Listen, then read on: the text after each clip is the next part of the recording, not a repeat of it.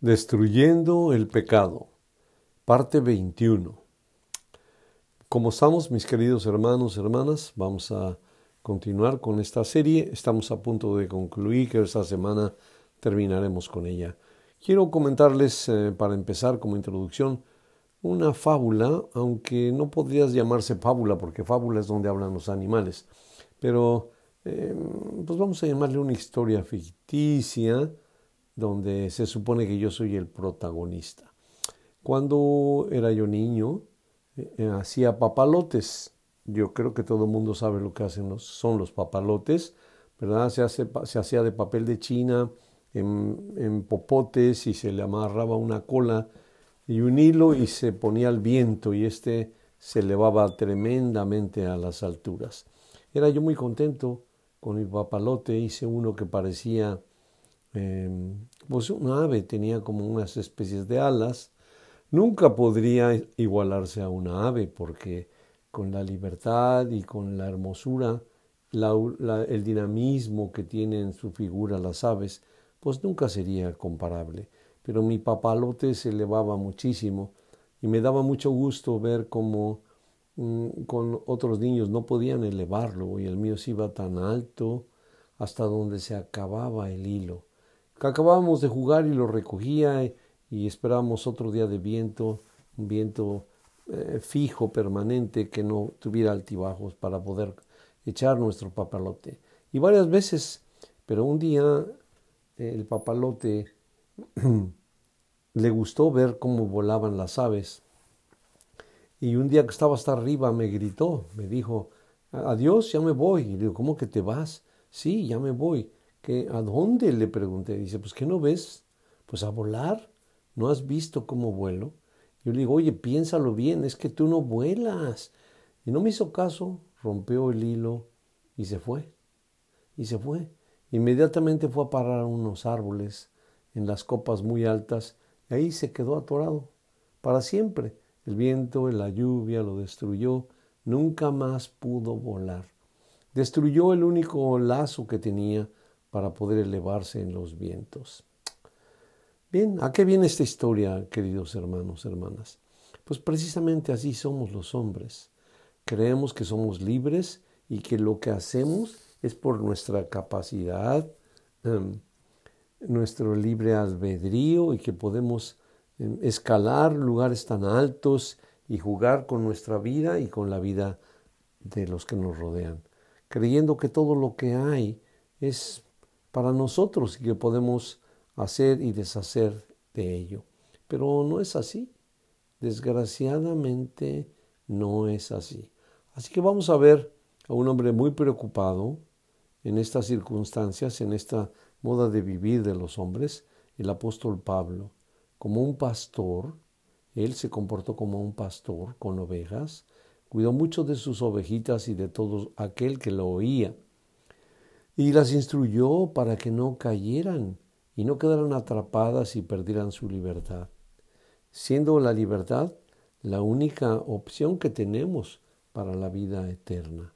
Y para vivir esta vida, no podemos vivirla despilfarrando libertad, porque se vuelve libertinaje y nos autodestruimos, destruimos nuestras, lo que nosotros creemos que son nuestras alas, como el papelote, y cuando rompemos por el pecado el hilo que nos une al que nos creó, al que nos guía, al que nos sustenta, inmediatamente vamos a la destrucción. Inmediatamente. Es exactamente como el papalote. Nos sentimos allá en las alturas, pero no sabemos que si soltamos el hilo, no somos absolutamente nada. Seremos destruidos por los mismos vientos que nos elevaron.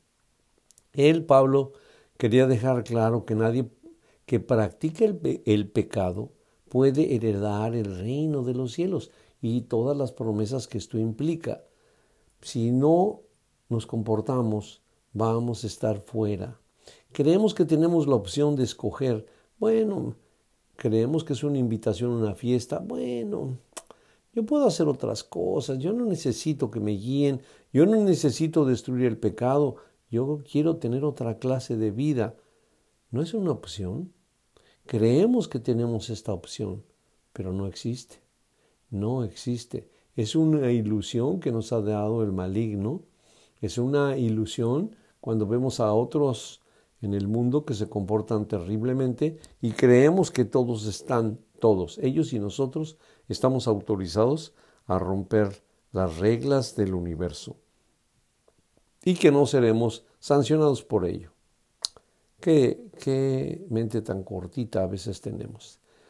Entonces Pablo, dirigiéndose a los Corintios, pone primera carta a los Corintios en el capítulo 6, solo vamos a ver tres versos, el verso 9 y 10 en este momento, eh, que pensaban que no era tan grave vivir pecando.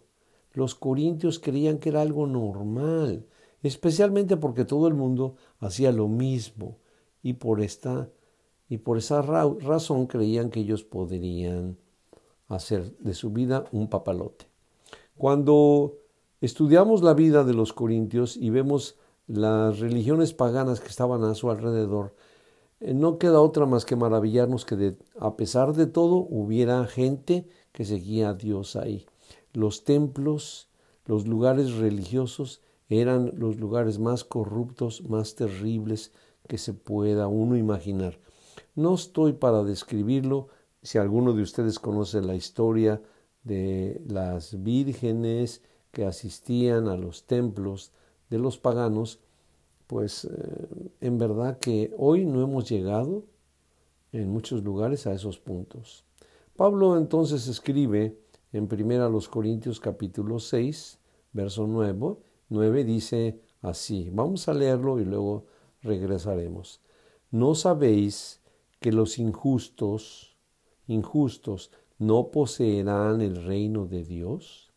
No erréis ni los fornicarios, ni los idólatras, ni los adúlteros, ni los ladrones, ni los afeminados, ni los que se echan con varones, ni los avaros, ni los borrachos, ni los maldicientes, ni los robadores heredarán el reino de Dios.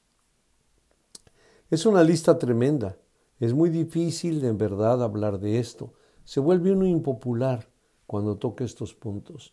Pero si no los tocamos nosotros, ¿quién los va a tocar? Vamos a ir a las cantinas y nos van a decir que no debemos de tomar. Pues desde luego que no. Y si tenemos amigos rateros o políticos, nos van a decir que no debemos de robar. Desde luego que no. Entonces el único que nos va a marcar el parámetro el límite, la guía es nuestro Dios, a través de su palabra y a través de sus hijos, los profetas. En este caso, Pablo.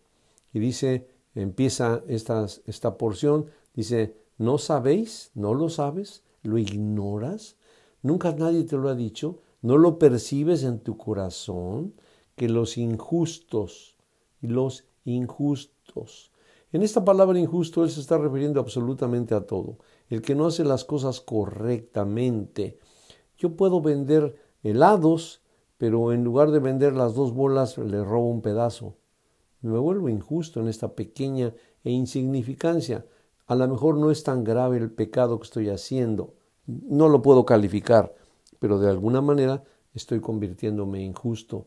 Regaño más a un hijo que a otro. Lo que yo hago está correcto y los que todo lo demás hacen es injusto, es incorrecto soy injusto. Si no sabes que los injustos y lo justo y la medida justa es lo que Dios nos enseñó.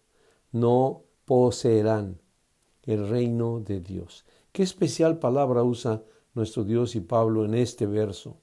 ¿Cómo que poseerán? ¿De quién es el reino de Dios? ¿De nosotros? ¿Ya lo adquirimos? Pero al decir esta palabra de poseer, es que como que si fuera a ser nuestro. No solo que iremos o que pasaremos por ahí, sino que poseerán, será de ellos, será propio el reino de los cielos. Es del eterno Dios Todopoderoso, pero Él lo va a compartir con su Hijo y su Hijo con nosotros, si Él permite que pasemos. No poseerán el reino de los cielos los injustos. Y, y dice, no erréis no erréis. Pégale al blanco, no tires afuera, que no se te escape la presa. Pégale en el blanco, no erréis. Atínale, atínale y caza lo que debes de ser justo. No es fácil pegarle al blanco, nunca. Un blanco móvil o un blanco inmóvil. Se necesita adiestramiento, disciplina, concentración. Nuestro Dios en estas palabras, en estas dos palabras, no es rey, nos deja ver mucho lo que nosotros tenemos que hacer y ser para pegarle en el blanco. Es un triunfo, es un triunfo poder no hacer todas estas cosas que están descritas aquí. No se dan automáticas, el hombre tiene que salirse de ellas, tiene que destruir el pecado. Y vienen la lista de los eventos tan tremendos que los hombres hoy practican, ¿verdad? Dice, ni los fornicarios, ni los fornicarios. ¿Quiénes son los fornicarios? Del griego la palabra fornicario es pornos, de ahí viene la palabra pornografía. Y quiere decir fuera del matrimonio, fuera del matrimonio. Ni los fornicarios son los, son los que tienen relaciones sexuales fuera del matrimonio, no necesariamente casados, están fuera del matrimonio. Un hombre joven, un hombre que no está casado y se mete con las mujeres públicas, él está fornicando no adulterando, fornicando, porque no tiene matrimonio. No es correcto, aunque no tenga mujer, hacer esto no es correcto. Y me, apuro para explicar esto del matrimonio.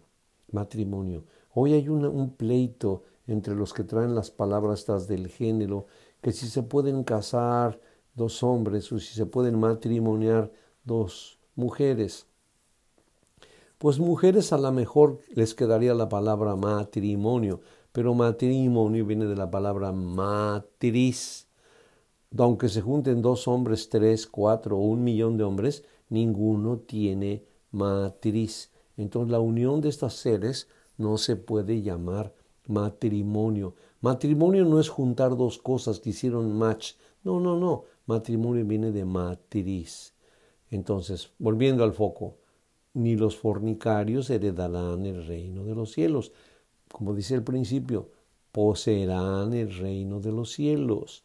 No pueden tener relaciones fuera del matrimonio. ¿Te urge, como decía Pablo, te urge tener mujer? Pues en verdad busca una, atínale bien, pégale al blanco, que eres la mujer que vas a escoger, porque mañana no te va a gustar, se te va a hacer fea, ya no la quieres, te gustó otra más joven, y entonces vienes con otra clase de problemas. Aquí está un grave problema, el poder escoger correctamente nuestra pareja, correctamente. Y para evitar caer en la fornicación, el hombre fue hecho para tener mujer. No es bueno, dice Dios, que el hombre esté solo. No es bueno. No es eh, fácilmente llevadero. Dice, dice el apóstol Pablo que se tiene que nacer con esto, que el hombre pueda hacer eh, sin tener, vivir sin tener relaciones sexuales, se tiene que nacer con esto. Y dice la siguiente, eh, el siguiente punto terrible, ni los idólatras. Los idólatras, ¿quiénes son los idólatras? Otra vez tendremos que volver al griego, porque esto fue escrito en griego, y dice cualquiera, en la, es el significado, que adora ídolos o falsos dioses, figuras, esculturas, que no son dioses. nuestro Dios es invisible, invisible, poderoso, y no tiene semejanza de animal, como dicen los diez mandamientos. No te inclinarás a nada que esté ni en el cielo, ni en la tierra, ni debajo de las aguas que están debajo de la tierra. No importa dónde creamos que está, a quien adoramos, está prohibido. No podemos adorar a nadie porque entonces automáticamente nos volvemos idólatras. Uno de los pecados que nuestro Dios no resiste, la idolatría, porque este pecado afecta directamente a Dios y nuestra concepción de Él. Es como engañar a Dios, es como sustituirlo, es como prostituirnos con otros dioses, teniendo esposo o esposa. Es exactamente lo mismo. No es un pecado contra nosotros, sino es un pecado contra Dios directamente. Em, y luego continuamos con los adúlteros, ni los adúlteros. Ahora sí, aquí interviene el que tiene mujer u hombre y que se sale y anda jugueteando por ahí. Es muy, es muy jugoso, muy divertido. Miles de canciones están dirigidas a esta clase de, de criaturas. Las películas, no hay película que veamos ahora que no tenga esto, que el adulterio sea como, como el principio o como el fin de la película. Es como si fuera, sin, quitándole estas aventuras, es como si fuéramos, viéramos una película muda y en blanco y negro. No tiene pasión. Le tienen que poner el adulterio para que todo el mundo lo siga y lo persiga. La palabra adulterio otra vez, perdónenme, no me gusta mucho meterme con el griego, pero es cualquier, eh, describe a cualquier persona que estando casado tiene relaciones sexuales con otra persona que no es su cónyuge, que no es su cónyuge. Y luego vienen dos descripciones tremendas, tremendas, que ahorita nos pueden meter hasta la cárcel porque ellos dicen que criticamos. Yo no estoy criticando nada. Estoy leyendo exclusivamente lo que el apóstol Pablo dejó dicho. Y otra de estas tremendas palabras dice que ni los afeminados, ni los afeminados.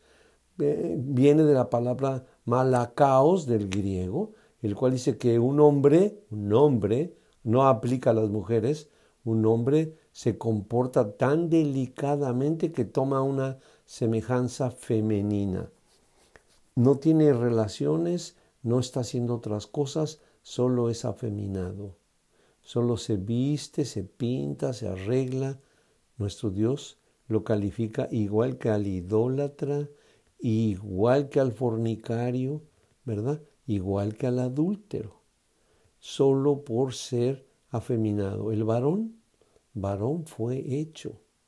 Y la mujer, pues, mujer fue hecha.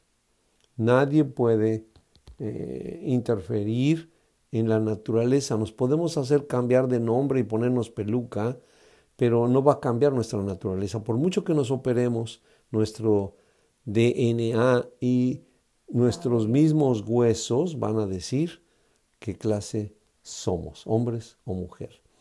Y viene una, una calificación tremenda en la siguiente frase que Pablo dice, los que se echan con varones. No se refiere a las mujeres, está hablando de los hombres que se acuestan con hombres. Es, pues yo creo, una de las tantas conductas aberrantes que los hombres podemos hacer. Porque no solo es esto, ¿verdad? Ya vimos, el, el afeminado, el adúltero, viene a tener el mismo problema que los que se echan con varones. Esta palabra en el griego se traduce igual que proviene de sodomitas, de la sodomía. E, y es muy fácil de entender, ¿verdad? ¿A qué se refiere la sodomía? No voy a profundizar en ello, solo Dios está diciendo que pues ellos tampoco heredarán el reino de los cielos. Y ahora viene que ni los ladrones, ni los ladrones, los que roban, los que sustraen cosas que no son suyas. No necesita ser un avión, un coche, una joya el que roba. Desde lo más pequeño hasta lo más grande, no heredarán el reino de los cielos. A lo mejor nos podemos espantar mucho de los que dan las conductas sexuales erróneas, pero esto también es para preocuparnos. Los ladrones, ¿qué robas? Eres empleado y no le pagas a tus empleados. Digo, eres empleador y no le pagas a los empleados lo correcto estás robando. Em, te quedas con los cambios, haces mal las cuentas, estás robando. Ni los avaros. Este es, es algo tremendo que nos llevaría muchísimo tiempo explicar.